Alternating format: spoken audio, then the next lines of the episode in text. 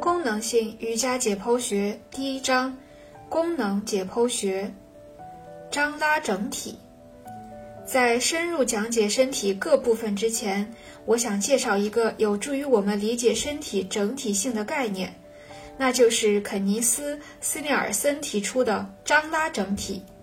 在二十世纪四十至五十年代，巴克敏斯特·富勒将其推广和普及。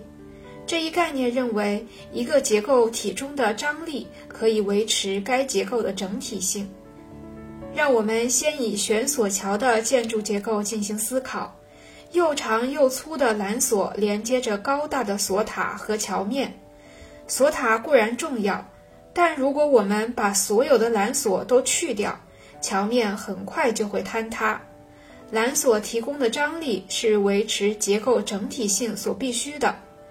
悬索桥的结构就是一张张拉整体结构，这种结构包含两个构件，其一是张力构件，它们将整体捆绑或维系在一起；其二是更为坚实的受压构件。在图中的张拉整体结构模型中，木棒是受压构件，弹力带是张力构件。你会注意到。木棒之间互不接触，弹力带的张力使它们的位置保持固定。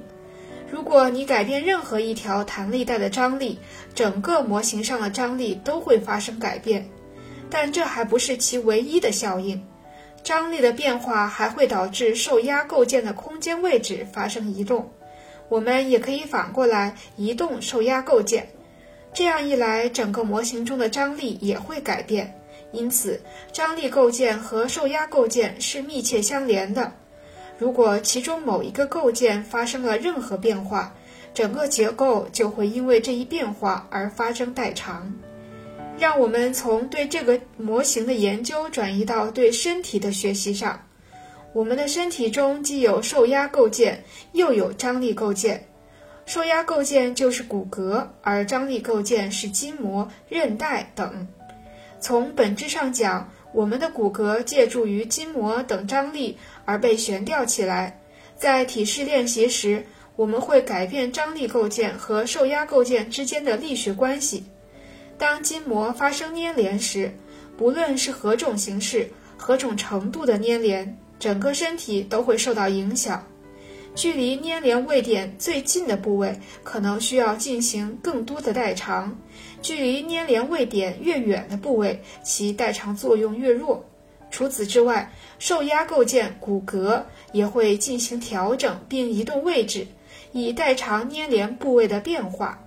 如果组织中的限制解除了，骨骼就会恢复到自然的排列状态。张拉整体这一概念可以帮助我们理解身体内不同结构是如何相互关联的。身体的张拉整体性使身体能够顺应不同的体式，但依然保持结构的整体性。更进一步，体内的每一个系统创造了属于自己的世界，并栖居其中。比如，我们在前文列举了骨骼系统的五个功能，从而明确了骨骼系统世界的界限。循环系统、肌肉系统，甚至是神经系统，也可以照此类推。每个系统都各自负责着一系列的活动和功能，但事实还不仅如此。这些系统所创造的世界都处在身体这个宇宙之中。所以，它们必须和谐共存，以使这个宇宙能够存活下来。